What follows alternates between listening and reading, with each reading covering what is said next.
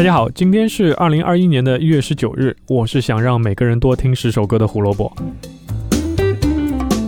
胡说音乐历史节目每天都会有更新，想知道每天相关的音乐小故事，记得关注我们在荔枝、网易云、B 站还有小宇宙上的账号。找到我们的方法很简单，搜索“胡说音乐历史”六个字，或者是“火救胡电台”五个字，就是那个账号，关注起来就会得到推送了。摇滚乐手都是很有个性的人，大家脾气不对就不会迁就，加上他们还得面临各种疯狂行径导致的意外或者是死亡，所以这个世界上成队超过二十年而且没有换过成员的乐队，说老实话真的没有几个。呃，大家有知道符合这个条件的，可以把名字打在公屏上，我们来看看说到底有多少个啊？因为我也不一定全部都了解。如果你的偶像真的符合这个要求的话，可以打出来给大家介绍一下。解散对于忠实歌迷来说当然是一件很痛苦的事情，但是但凡有一丝可以重组的希望，大家总是满怀期待的，希望他们可以重新走在一起，对吧？今天我们不讲单独的音乐人，也不讲单独的专辑歌曲，甚至我们不讲单独的事件，我们要讲的是两个事件，他们有一个共同的关键词，那就是重组。一九七六年一月十九日，著名推手 Bill Sargent。对四个披头士出价三千万美元，希望他们可以重新登台一次，但是披头士拒绝了。我们先说 Bill Sargent，他作为一个著名的娱乐推手，在当时赚了非常多的钱。嗅觉如此灵敏的他，当然知道当时能让全世界震惊、最吸引眼球的娱乐事件，就是把 Beatles 放在一起重新重组。其实，一九七六年一月十九日已经不是 Bill Sargent 第一次为披头士的重组开价了。两年前他就已经开过价，第一次尝试重组，当时已经解散四年多的披头士，开价多少呢？一千万美元，但是没人理他。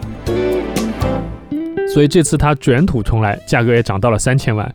只可惜这反而让披头士几个人更加不爽，因为他们要重组也不会取决于美金的厚度来决定。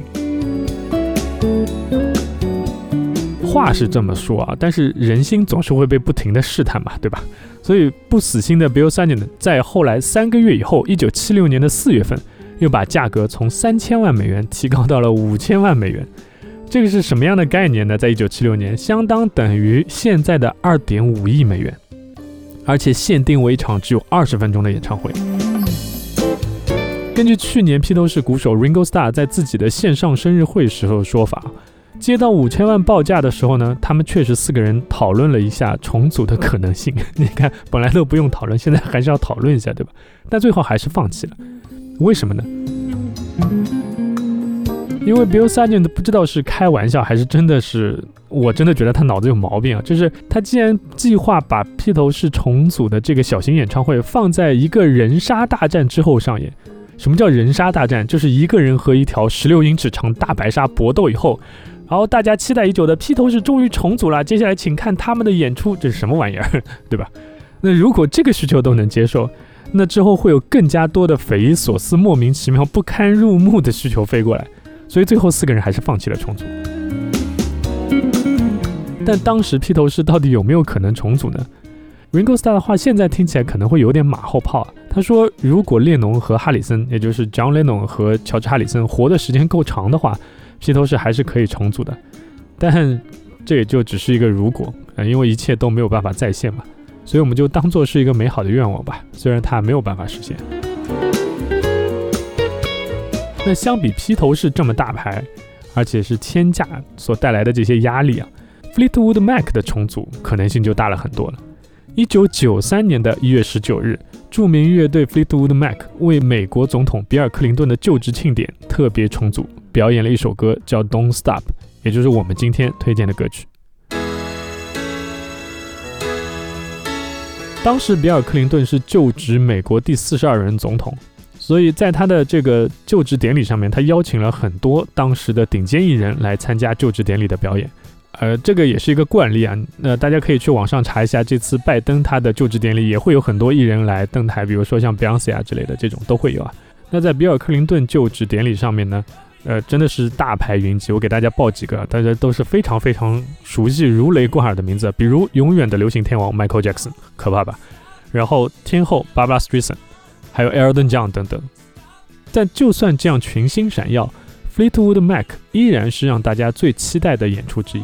第一呢，因为重组是他们最经典的阵容，女主唱 Steve Nicks 和吉他手 Lindsey Buckingham 全部都是回归的。要知道这个阵容，他制作的那张专辑《Rumors》可是拿到了双钻石销量，两千万的销量。第二点呢，就更加特殊了。那每个美国总统啊，在竞选的时候，总是会有一首自己的这个竞选的主题曲。比尔·克林顿选择的正是我们刚才说的《Rumors》这张超级长片里面的那首《Don't Stop》。那天晚上重组，也就是为了唱这首歌。那对于 Fleetwood Mac 的这个歌迷来说，其实是幸运的，因为当时 Fleetwood Mac 的五个人都愿意把自己的个人问题抛在脑后，为了这场演出做出一些牺牲。而且之后这几个成员还保持着联系，时不时还合作一把。当然不是整个乐队啊，比如说这三个人或者那四个人这样的组合。结果乐队还真的在2003年又发了一张新的、彻彻底底新的录音室专辑。但是就当歌迷认为一切问题都解决了，这个乐队可以继续走下去的时候，在两年前，2019年，主音吉他手 Lindsey Buckingham 突然起诉了 Fleetwood Mac 其他的成员。因为双方对于全球巡演的这个时间表 schedule 就有一些分歧。Lindsay 本身他自己有单飞的这个专辑，他也需要巡演，所以他希望在空档的时候可以继续自己的单飞巡演。但是乐队在没有通知他说你可以演或者不可以演的时候，直接找到了另外两名乐手代替了他在巡演当中的位置，所以 Lindsay 就把整个乐队起诉了。那对簿公堂就等于是撕破了脸嘛。所以在二零二零年初的一个采访里面，乐队鼓手 Mick Fleetwood 明确的表示说，让 Lindsay 回到乐队是绝对不可能。分久必合，这是老祖宗告诉我们的真理。我们只能珍惜这些充满天赋的乐手还在一起的时候创造出的这些化学反应，其他的都不是我们可以决定的。喜欢他们就买一点实体唱片，买张票去现场看吧，那才是最直接的支持。感谢收听今天的节目。胡说音乐历史，音乐让每天更重要。明天的事件在摇滚乐史上都可以排得上号，非常非常非常非常的有名。当然，现在想起来也是有点细思极恐，因为去年我曾经开玩笑说这件事也许是真的可以跟新冠扯上一点关系。什么样的事情呢？明天来听就知道了。拜拜。